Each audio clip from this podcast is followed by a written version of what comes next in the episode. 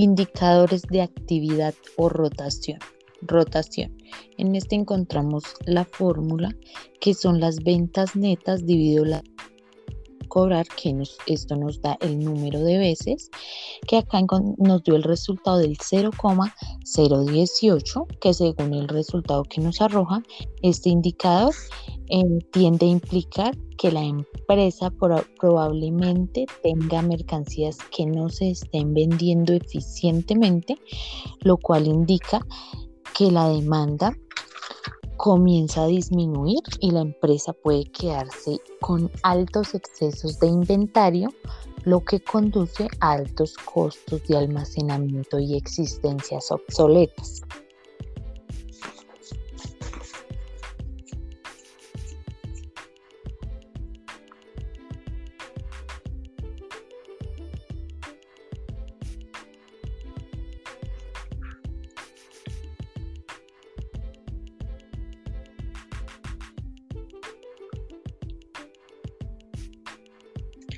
Periodo promedio.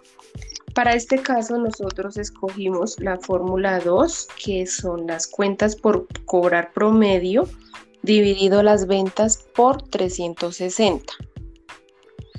Este, esta fórmula o este indicador nos permite conocer la frecuencia en días con la que se recauda la cartera.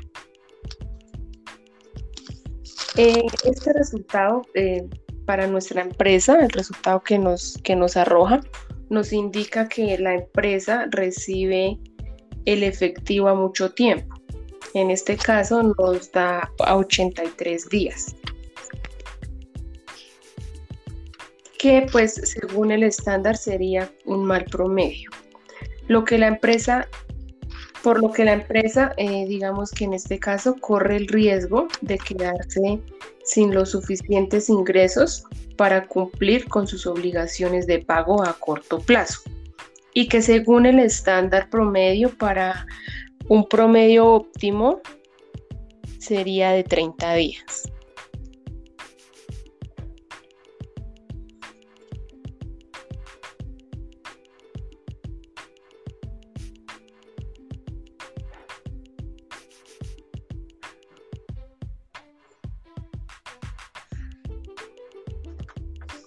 Rotación de activos. Que acá en la fórmula tenemos las ventas netas dividido los activos totales y nos da un total del 0,021 que indica cuánto vendo o muevo mis existencias, lo que quiere decir que el índice de rotación de las existencias no se está moviendo constantemente, eh, lo cual puede ser que los activos se utilicen correctamente, pero las ventas suelen ser lentas, lo que da como resultado el índice de rotación bajo. Lo cual se le aconseja a la empresa Simensa es incrementar sus ventas mediante promociones que logren una gestión más rápida de los productos terminados. Thank you very much. Bye.